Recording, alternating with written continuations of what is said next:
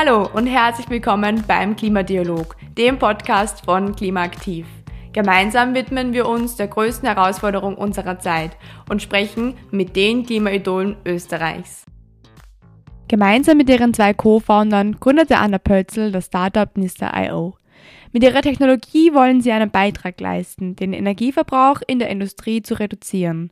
Die entwickelte Software ermöglicht es Unternehmen, ExpertInnen ihrer eigenen Daten zu werden. Mehr aus der Welt des Startups erzählt uns Anna Pölzel in der neuen Folge Klimadialog. Hallo Anna, schön, dass du da bist. Hallo Bettina, freut mich sehr. Liebe Anna, ähm, ich würde gleich mal direkt starten ähm, und dich bitten, deine Tätigkeit und deinen Beruf in drei Worten zu beschreiben. Mein Beruf als Co-Founderin ist auf jeden Fall abwechslungsreich, herausfordernd und wirkungsvoll ein spannendes Buch oder einen Podcast oder auch einen Film, den du in letzter Zeit gesehen hast und den du unseren HörerInnen weiterempfehlen würdest?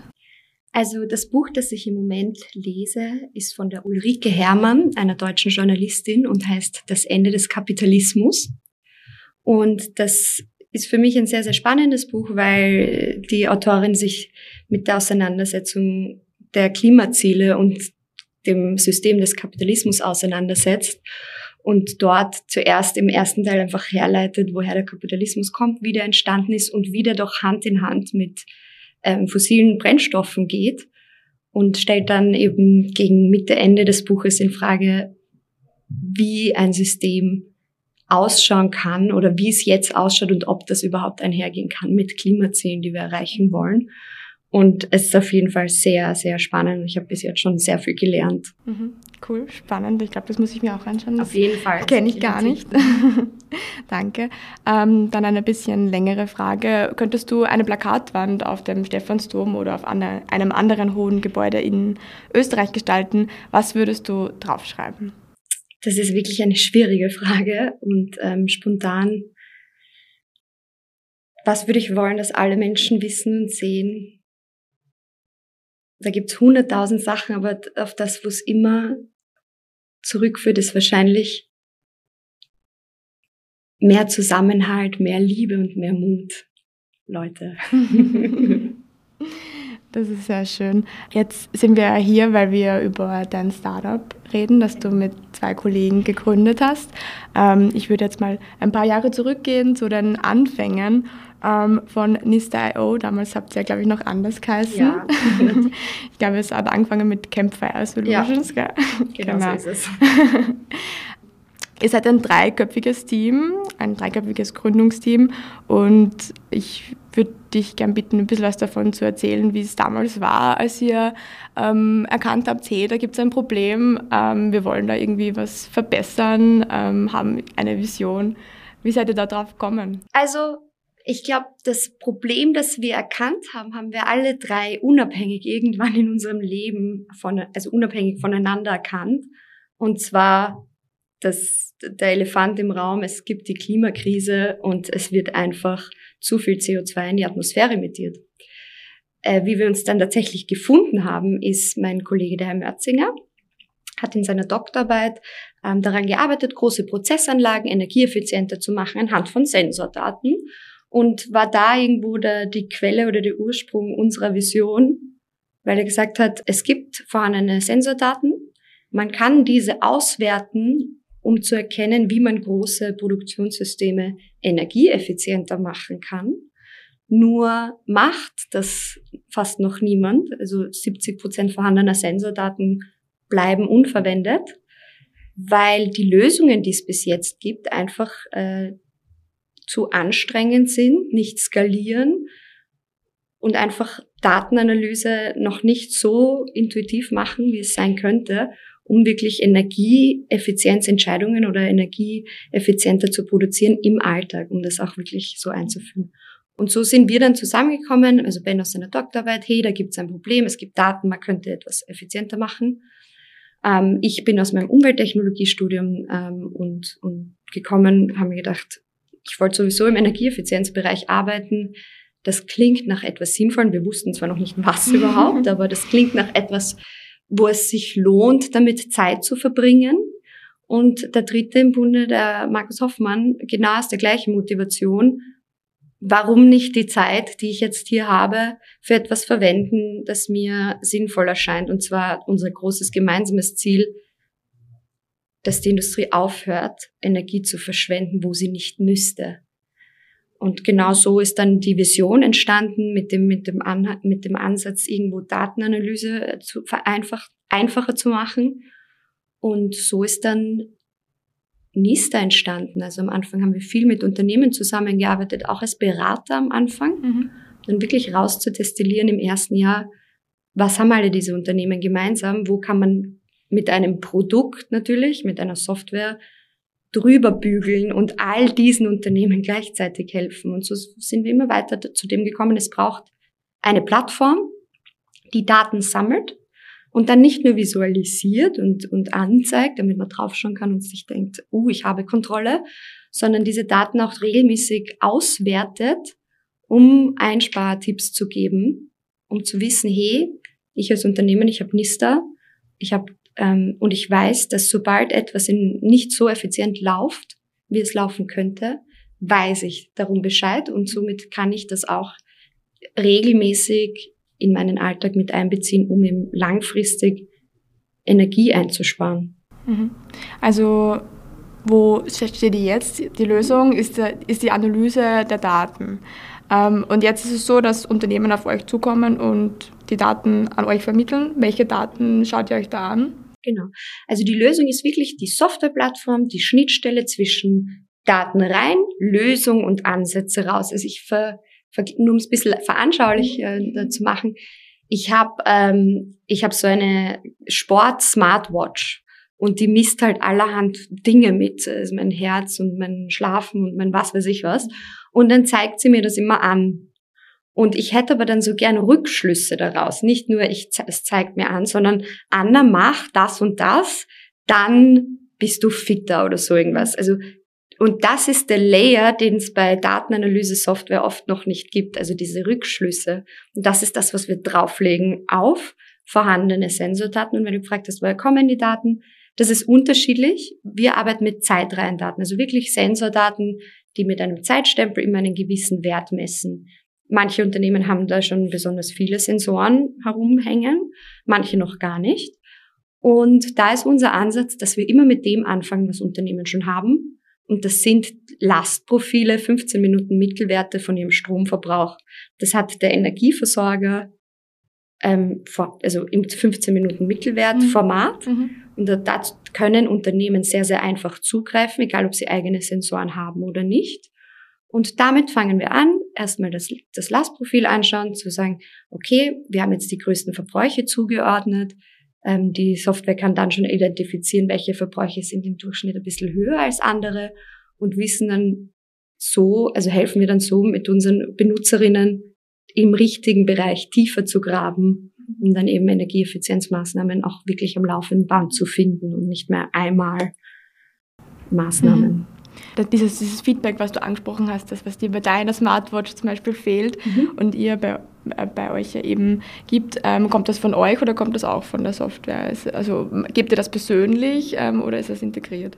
Da arbeiten wir mit zwei Mitteln. Also das eine, wir haben unsere eigene KI entwickelt und sind auch immer dabei, sie mhm. weiterzuentwickeln, ähm, die in Lastprofilen einzelne Maßnahmen, Anomalien, Abweichungen erkennt und meldet. Das heißt, das sind dann Maßnahmen, die von der KI vorgeschlagen werden. Und das Zweite, wenn das noch ähm, Use Cases sind in Produktionen, die wir noch nicht perfekt können, arbeiten wir mit einem Netzwerk an Partnerinnen, an Beraterinnen zusammen, weil auch das sind Menschen, die extrem gute Ideen haben, die extrem gutes Wissen zu einem Use Case haben und dieses Wissen aber auch nicht skalierbar schnell an die Leute bringen können. Und das ist ja in Wahrheit unser Ziel.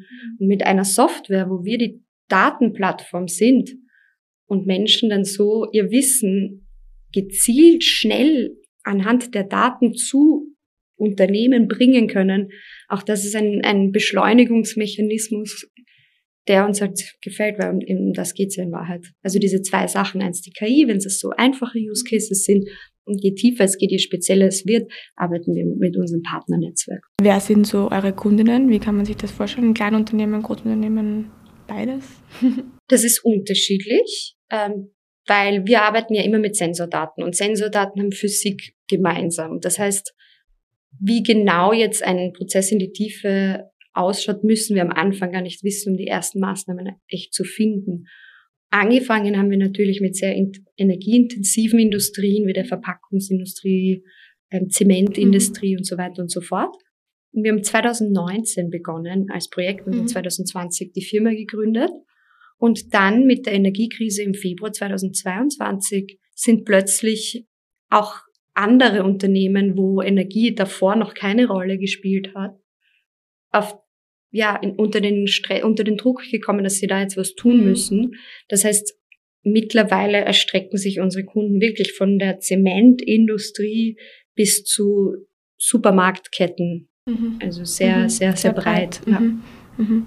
Also hat euch äh, diese Krise im Endeffekt geholfen. Ich verstehe, warum du jetzt so gestutzt hast, weil das ist echt, mir geht's auch immer so. Ja also die Wichtigkeit der Energie ist durch den Preisfaktor natürlich wieder höher geworden. Und auch wir hatten dann so oft so Anfragen wie, mei, wie habt's denn gewusst, voll das Glück, mhm. dass ihr in dem Bereich seid. Und ich vertrete immer noch den Standpunkt, dass äh, wir alle gewusst, gewusst haben, dass äh, Energieeffizienz, CO2 einsparen, dass das so wichtige Themen sind. Natürlich war es jetzt durch die Marktdynamiken wieder beschleunigend, mhm. was uns dann wieder hilft. Also ja, das muss man schon sagen. Das ist natürlich der Anstatt der Zustrom an Leuten, die plötzlich gestresst waren. Ja, es hat das Bewusstsein einfach genau, gesteigert genau, in allen genau, Bereichen. Ja. Genau, genau. Aber meine Hoffnung ist halt, dass das auch das Bewusstsein bleibt mhm. und nicht nur aus preisdynamischen Motivationen, sondern weil man auch weiß, hey, da gibt's eine Ressource, die Ressource ist Energie und die ist nicht unendlich, sondern auch endlich. Mit der heißt es dann auch ähm, gewissenhaft umzugehen. Jetzt hast du schon angesprochen, ihr habt 2020 das Unternehmen gegründet. Ja. Ähm, vielleicht sprechen wir kurz darüber. Ähm, was waren da so die großen Herausforderungen? Was, was würdest du sagen, was war die größte Challenge? Die Herausforderungen beim Gründen. Also ich glaube, die erste große Herausforderung war mal den Zeitpunkt zu finden, wann committe ich oder committe ich 100 Prozent auf Selbstständigkeit und auf Unternehmensgründung. Das war bei mir persönlich so der erste große Schritt. Und ich glaube, den haben auch viele Gründerinnen, wenn ich mich umhöre. Dieses, oft fängt man dann ein bisschen Teilzeit an und neben dem Job, aber wann ist dieser Schwellwert erreicht, dass ich sage, so, jetzt und, und dann nie wieder. Und dann nie wieder zurück, natürlich nicht. Das ist so der erste, die erste große Herausforderung. Was bei uns dann hinzukam, ist, wir haben vor Corona angefangen an dem Projekt zu arbeiten. Gemeinsam ähm, in der TU. Da gibt es so Startup-Förderräume, wo halt Startups sich entwickeln können, das ISQRC. Und haben uns dort, äh, vor allem Ben und ich, schon mal persönlich kennengelernt, weil das ist ja auch so, mhm. Gründer kennenlernen. Und ähm, dann kam der erste Lockdown und unseren dritten Co-Gründer, Markus habe ich am Anfang nur virtuell kennengelernt. Mhm. Und das war auch spannend. Also mhm. herausfordernd natürlich, war es eine Herausforderung. Wir haben in ersten Projekten zusammengearbeitet und mussten uns halt online kennenlernen. Und tatsächlich das erste Mal in Person haben wir uns beim Notar getroffen, als wir den Gründungsvertrag wow. unterschrieben haben. Ja. Wow. ja, voll. Also das waren schon, das irgendwie so verrückte Zeiten. Und ähm, ja, da dann diese ganze Ideation-Phase, also mhm. wie man das Produkt findet, wie man den Schmerz der Kundinnen mhm. versteht und das alles online abzuhalten, war für mich schon sehr herausfordernd, ähm, weil das ja auch eine große Umstellung war. Mhm. Ich sage jetzt nicht, dass es jetzt schwer, schwierig ist, online zu arbeiten. Die Abwechslung macht's, aber damals, wie ich es halt noch null gewohnt war, mhm. war das schon auch ähm, umständlich, mit diesen zwei fremden Männern mhm. auch. Ja. ja, diese Gruppendynamiksphase dann zu etablieren, die ja dann die, das Fundament für eine Firma ist. Ja, ja. Die 90 Prozent oder was der Startups gehen in die Brüche, weil sich Gründerinnen zerstreiten. Ja. Und dann soll man da online die, die, das Fundament bauen. Also Ja. das, das war auch herausfordernd. Ja, das glaube ich. Ja. Ja, aber das waren so in der ersten Phase, wenn ich mich Ja. zurückerinnere, so die größeren Challenges. Und dann ist irgendwann wahrscheinlich ums Geld gegangen, wie man das Ganze finanziert, oder? Ja, das stimmt. Das stimmt. Ähnlich spannende Phasen, weil wie haben wir es gemacht? Wir haben zuerst uns ähm, über Forschungsförderungen finanziert, Förderanträge, Jury-Meeting, Zusage, Absage, wie auch immer. Das ist so dieser normale, sage ich jetzt unter Anführungsstrichen, Ablauf, Mhm. um Förder Förders Förderanträge Mhm. ausfüllen. Das war das Erste. Das Zweite waren immer so Entwicklungsprojekte oder Beratungsprojekte mit Unternehmen. Das war für uns Mhm. total wichtig, nicht nur für die Finanzierungsseite, sondern eben, dass wir so schnell wie möglich raus in die Industrie gehen und Mhm. lernen, Mhm. was die Bedürfnisse, Probleme, Herausforderungen der Unternehmen Mhm. tatsächlich sind. Wirklich am Schmerzpunkt unterwegs zu sein. Genau. Ja. Und da immer so schnell wie möglich zu reiterieren, okay, das haben wir falsch verstanden, das haben wir jetzt gut verstanden. Weil das rüstet uns jetzt auch furchtbar gut aus, dass wir da wirklich viel mit Unternehmen zusammengearbeitet haben. Und ähm, wenn's, wie wir dann in die erste Finanzierungsrunde gegangen sind, das war fast ein Jahr später nach, nach Start des Projektes, da haben wir gewusst, gut, wir haben da jetzt ein Problem verstanden, wir haben einen guten Ansatz, wie wir dahin möchten, wir möchten jetzt unsere Ziele erreichen. Und da dann Finanzierung zu finden, auch durch ähm, Privatfinanzierung, Venture Capital, Mhm. das war natürlich eine extrem herausfordernde Zeit, auch weil niemand von uns dreien das jemals schon gemacht hat. Mhm. Ich wollte gerade fragen, ob schon wer Erfahrung gehabt hat irgendwie. Nein, Ähm. niemand. Nein, aber nein, das haben wir tatsächlich alle zum ersten Mal gemacht. Mhm. Und ja, wie findet man Investorinnen? Wie findet man die richtigen Partner? Sind das strategische Partner oder Geldgeber? Was, auf was muss man achten? Mhm.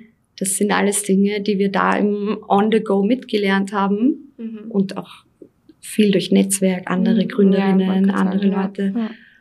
Und dann aber auch wieder die digitale Komponente. Unsere jetzigen, also Investoren, die Partner von dort haben wir dann auch wieder in der Kanzlei beim Unterschreiben Erst wieder erst Ja. zum ersten Mal getroffen. Genau.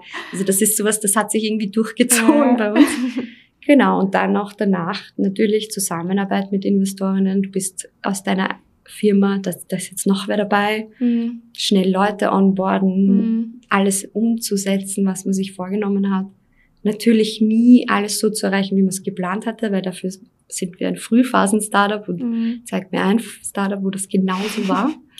ähm, genau, also das ist dieser, dieser, es fühlt sich an wie ein Wirbelwind, aus dem wir noch immer nicht ausgespuckt Mhm. wurden. Aber ein, ja, Ja. so ist es. Wir haben jetzt über äh, PrivatinvestorInnen gesprochen. Ähm, wie siehst du den öffentlichen Förderbereich? Vor allem, ich glaube, in der Anfangsphase extrem wichtig. Ähm, wie war das bei euch? Weil, also die öffentlichen Fördergelder waren für uns und sind für uns noch immer ein riesen super Zuschuss und Startschuss. Vor allem Startschuss, weil unsere erste Förderung war tatsächlich eine größere Forschungsförderung gemeinsam mit der TU über die Mhm. Wiener Wirtschaftsagentur, heißt Science to Product, was Mhm. bei uns sehr, sehr gut Ja. gepasst hat. Und war auch der Grund, also da stand dann in diesem Fördereintrag Meilenstein 1, Gründung der GmbH und hat uns schon geholfen, auch über diese Mhm. Klippe zu springen und dann die GmbH zu gründen und da auch wirklich finanziert zu sein. Ganz am Anfang auch noch das Unternehmensgründerprogramm vom AMS. Das ist jetzt gar nicht Startup-spezifisch, und das kann jeder, Kann jeder machen, glaube ich. Genau. Ja. hat uns auch total geholfen. Also sonst wären wir nicht finanziert gewesen. Ähm, genau, und auch bis jetzt ähm, helfen uns AWS, FFG, Wiener Wirtschaftsagentur, das sind alles Unterstützungen, die uns einen riesen Vorsprung geben. Mhm. Wie war es für dich persönlich als Frau in so einem technischen Umfeld, ähm, sich zu bewegen, auch dann zu gründen? Ähm, wie hast du das wahrgenommen? Das war und ist immer noch eine große Herausforderung. Weil, also in der ersten Zeit als junge Gründerin weiß ich, dass ich noch viele Sachen, die in meiner Umwelt passiert ist, sind, auf mich genommen habe. Mhm. Ähm, wenn ich zum Beispiel manchmal in Meetings, auch internen Meetings überhört werde, Mhm. dann habe ich das auf mich bezogen Mhm. und nur auf mich zum Beispiel. Oder wenn ich ähm, in als Startup, wo in, mit einem neuen Geschäftsmodell zu Industriekunden gehe, die dann ein junges, eine junge Dame sehen mit einer wilden Idee von, mit einem neuen Konzept, weil deswegen sind wir ein Startup, wo alles neu sind, war ich nicht die Person, die das größte Vertrauen erwecken konnte. Mhm. Was, das war für mich schon auch herausfordernd. Und ist es auch noch immer, nur dass ich jetzt, ähm, Was hast du gelernt daraus oder was würdest du vielleicht anderen jungen Frauen mitgeben, die was sich vielleicht in einer ähnlichen Position befinden oder? das wäre eine eigene, eine riesige eigene Podcast-Folge, aber wenn ich das jetzt so irgendwie runterdestillieren wollen würde, ist, wir Frauen neigen dazu, dass bei uns den Grund zu suchen, warum das so ist Mhm. Und wie kann ich besser sein, damit das weniger so ist. Und ich finde, es tut einem selber schon auch gut, allein anzuerkennen, dass das immer noch ein System ist, in dem wir groß geworden sind. Und der, der, also ein System, wo jetzt einfach noch nicht viele Frauen in der Industrie zum Beispiel die großen Veränderungen gebracht haben, oder stimmt nicht, haben sie schon. Mhm. Die, ja- wir sind noch nicht gewohnt, wir sind noch Ja. keine ge gewohnte Stimme ja, in dieser Welt. ich- finde, es könnte immer, immer noch mehr Role Models geben, aber ich finde nicht, dass das der Grund ist. Es ist einfach, wir sind noch in einer männlich geprägten Gesellschaft und Industrie. Und dem darf man auch Rechnung tragen, wenn ich in einem Meeting was sage und es erst gehört wird, wenn mein Co-Founder das Gleiche wiederholt Mhm. inhaltlich, dann ist das nicht, weil ich zu leise oder zu undeutlich spreche, sondern weil auch meine, meine Menschen gegenüber in einer Welt groß geworden sind, wo Frauen noch nicht zum Alltag der, der Stimmen gehören. Mhm. Und das ist etwas als Tipp, das ist so, das ist noch so. Und für uns Frauen, das ist okay, wir können das ändern und wir, aber es ist nicht immer Self-Work und es ist nicht immer Self-Improvement, Mhm.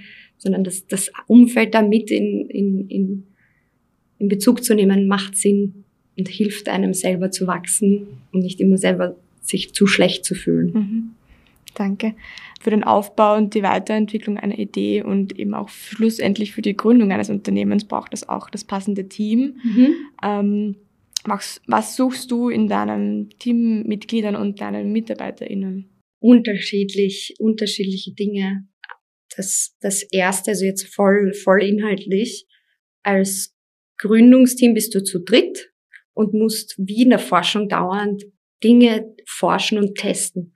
Und sobald etwas funktioniert, müsstest du es jemandem geben, der dort schon erfahrener ist. Also so geht ja dann die Weiterverteilung von Aufgaben. Und äh, das ist so, wir suchen dann schon Leute, die immer irgendwas, einen Teil von dem, was wir machen, viel, viel besser können als wir. Mhm. Genau, das ist so das Erste vom Inhaltlichen her. Und, und persönlich glaube ich, gerade bei einem Startup wie bei uns, hilft es nicht, Leute ins Team zu holen, die nicht von der Idee und der Vision überzeugt sind, erstens, und zweitens auch von dem genauso motiviert sind. Also so ein gewisser Glaubenssatz Mhm. ist schon da, an, weil das hilft uns dann auch, ähm, uns ständig wieder zurückzuorientieren auf das, was uns eigentlich wichtig ist, was eine riesen Herausforderung Mhm. im Startup-Bereich Mhm. ist, wenn dann plötzlich Sachen reinkommen, eben wie Umsatz hier, diese Zahl da, da, da, da, da, da, und man ist voll schnell in diesem System drinnen, was ja auch realistisch ist und die Welt ist, wie sie funktioniert und auch wichtig ist, aber auch dieses regelmäßige Rausziehen und sagen, hey, was wir machen, ist Energie in der Industrie einzusparen, weil wir dort einen Hebel gefunden haben. Und was ist das Wichtigste, dass wir dorthin kommen? Also genau, und da, da hilft es halt, wenn das Team mit, ja, mit an das glaubt. Mhm. Du hast ja schon die Vision angesprochen. Mhm. Ähm, vielleicht reden wir ein bisschen über Zukunftsvisionen. Mhm. Ähm, was habt ihr so geplant, vielleicht mhm. dieses Jahr und generell in, in auch weiterer Zukunft? Also wir, das, die erste Phase, die wir hatten, war eine Phase, wo wir glaubt haben, es gibt äh, Unternehmen, die an Energieeffizienz interessiert sind. Mhm. Und wir möchten ihnen dabei helfen, regelmäßig einzusparen und wir möchten das als Abo-Modell machen. Und da haben wir unser erstes Angebot, Energy Efficiency as a Service, angeboten. Erste Daten verbinden, erste Insights. Und in der ersten Phase haben wir jetzt erfolgreich bewiesen, Leute wollen das und Leute, der Markt kauft das. Mhm. Und genau das machen wir.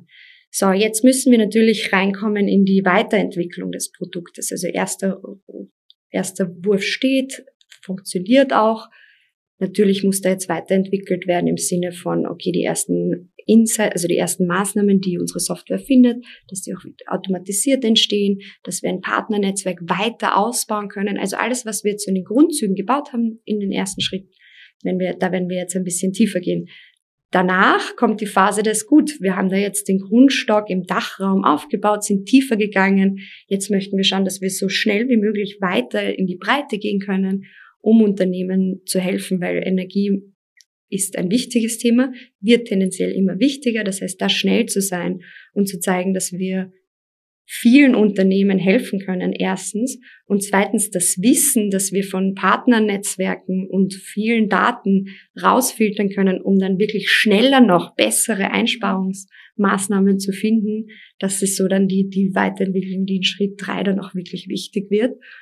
Und als, als großes Ziel natürlich wir sehen das Daten, Energiedatenmanagement, Energieeffizienz, das passiert einfach über entweder einzelne Excel-Sheets, einzelne Beraterinnen oder Dashboarding-Software und da eine Plattform zu schaffen, die Wissen lernt über verschiedenste Erfahrungen und dann schnell an Unternehmen zu bringen, egal ob der Standort in Österreich oder in Australien ist. Es ist Industrie, es ist Produktion, es ist Physik und da eine Grundlage zu schaffen, die diese Unternehmen erstens besser macht und zweitens, wenn wir von CO2-Emissionen sprechen, vor allem aus der Industrie, da dann keine Pi mal Daumen Abschätzungen mehr zu geben, wie viel hat dieses, dieser eine Standort emittiert, mhm. sondern auch die gleiche Datenbasis herzunehmen und sagen, ich habe hier Sensordaten, warum verwende ich nicht die, um dann auch zu reporten, um mhm. solche Sachen nachvollziehbar zu machen.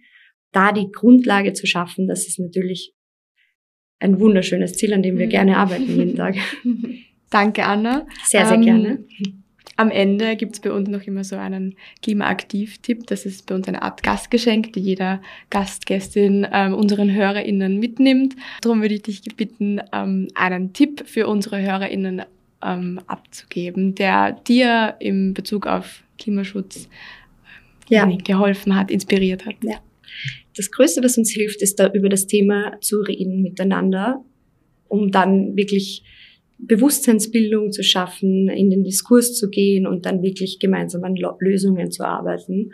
Und was uns da oft äh, hemmt, ist natürlich die Anstrengung vor der Diskussion. Es ist furchtbar anstrengend mhm. ähm, über, über die Klimakrise, weil es auch so emotional ist und weil es auch irgendwo ein großes Angstthema ist, zu reden. Aber ein Tipp, der mir hilft, ist, sobald eben mein Gegenüber auf, das funktioniert eh nicht, das erreichen wir eh nicht, eingeht, einfach nur die Frage, aber dann bitte hilf mir doch, welche Lösungsideen hast du und lass uns über Lösungen diskutieren, weil das habe ich, nur dieser blöde Satz, so einfach und banal es klingt, hat mir schon so geholfen, wirklich gute Gespräche zu haben mit guten Ideen, auch von Menschen, die wo es so, mir so erschienen ist, als hätten sie schon aufgegeben mhm. und da wieder Mut zurückzukriegen. Und ja, das ist unser gemeinsamer Kampf und da nicht die Gemeinsamkeit auch zu vergessen, ist mir wichtig. Danke für diesen schönen Tipp und danke für deine Zeit und das Gespräch. Sehr gerne. Danke für deinen Besuch. Ein klimafreundliches Unternehmen zu gründen, wie es Anna Pölzl getan hat, ist natürlich nicht die einzige Möglichkeit, für Betriebe energieeffizient und klimafreundlich zu werden. Klimaaktiv bietet Austausch, Service und Beratung auf dem Weg in die Energieeffizienz. Mehr dazu auf klimaaktiv.at und in den Show Notes. Das war der Klimadialog, ein Podcast von Klimaaktiv, der Klimaschutzinitiative des Bundesministeriums für Klimaschutz, Umwelt, Energie, Mobilität, Innovation und Technologie.